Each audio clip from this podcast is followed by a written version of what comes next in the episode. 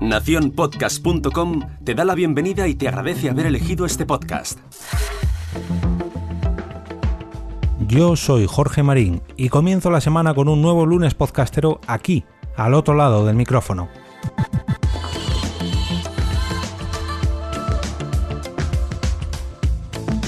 Tercera edición de la que ya es un clásico en este mes de mayo, los lunes podcastero de agradecimiento.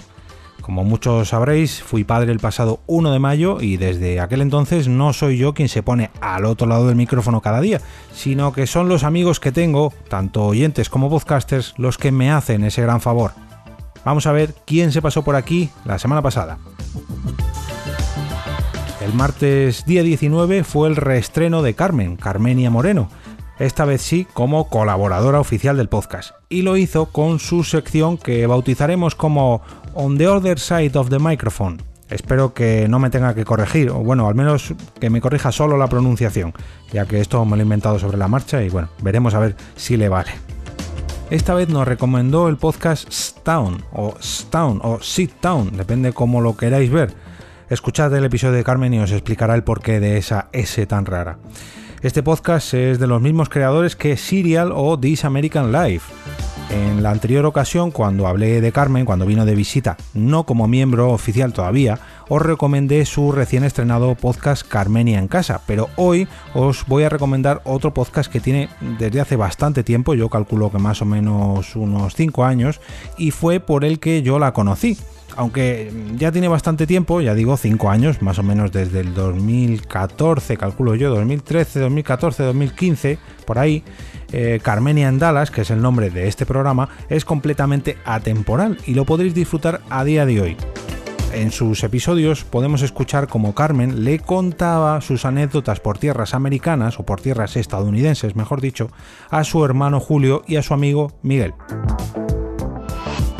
El miércoles 20 fue Ana García quien nos habló sobre un estudio que está realizando. Para ello nos presentaba una encuesta anónima que podréis encontrar en su Twitter, arroba SpainPodcast.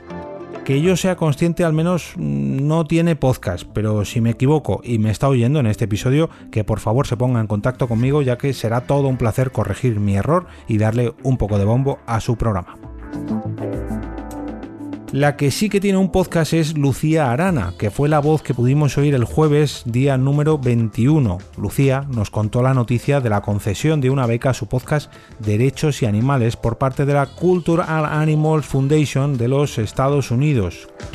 Como podréis imaginar por su título, este podcast promueve los derechos de los animales y lo hace gracias a Intercits y a los jueces, fiscales, procuradores, fuerzas de seguridad y abogados especializados que hay detrás y que luchan en la defensa de colectivos vulnerables como son los animales. Y de los animales pasamos a los bancos, ya que fueron los protagonistas del episodio del viernes. David Bernat, compañero de Game Elch, nos hizo una pequeña reseña sobre cuáles son las entidades bancarias que tienen podcast en abierto para todo el público y no solamente para sus empleados a modo de comunicación interna. Como en muchas ocasiones ya os he hablado de Game Elch, este podcast sobre videojuegos, hoy os voy a recomendar la escucha de su spin-off Movie Elch también acabado en X, un programa de la misma casa pero que en esta ocasión trata sobre cine, series y animación en general, donde también podréis escuchar a David por allí. Como en los anteriores lunes podcastero de agradecimiento, recordaros que no habrá post en mi blog, en jorgemarinieto.com, pero sí que habrá un carrusel de enlaces donde no solamente encontraréis todos los links a los episodios, perdón, a los podcasts que hoy os recomiendo, de los que he hablado en este episodio, sino que además vosotros mismos podréis agregar vuestras propias recomendaciones en dicho carrusel de enlaces. Para hacerlo, simplemente debéis acudir al link que os dejo en las notas de este episodio. Antes de irme, dar las gracias como cada semana a toda esta gente que me está cubriendo y que me seguirá cubriendo durante esta semana mientras sigo cumpliendo mi baja paternal. Y ahora me despido y como cada día regreso a ese sitio donde estáis vosotros ahora mismo, al otro lado del micrófono.